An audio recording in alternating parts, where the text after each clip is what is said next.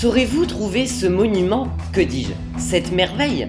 Car il faut le savoir, elle est inscrite dans les sept merveilles du monde antique et a d'ailleurs traversé le temps puisqu'aujourd'hui elle est âgée de plus de 4500 ans.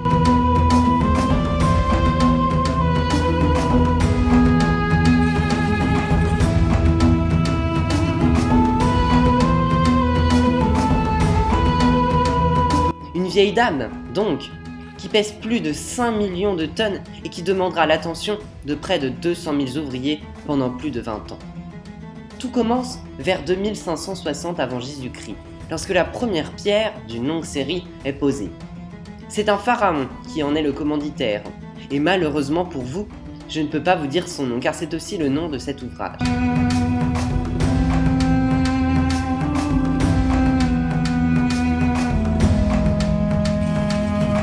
Mais je suis sûr que vous vous posez une question.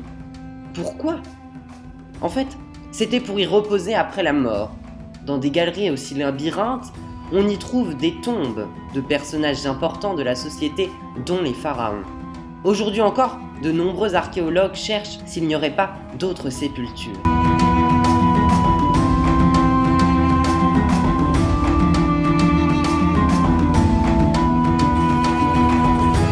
Mais c'est aussi un lieu de mystère, car de nombreux doutes planent sur ce chef-d'œuvre.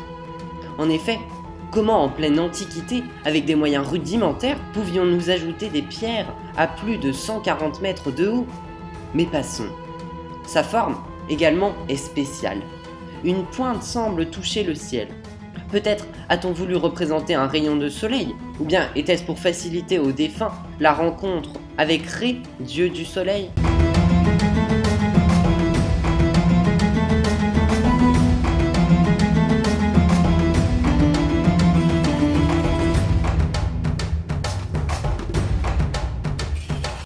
En tout cas, ce monument a inspiré nombre d'auteurs, tant de films que de bandes dessinées, dont notre célèbre gaulois Astérix.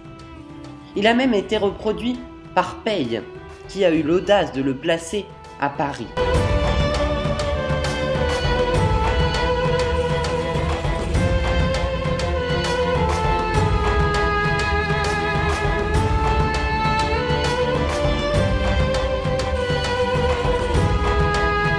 Quelle est donc cette merveille Numéro 1 dans la liste établie par Philon, qui est la seule désormais visible?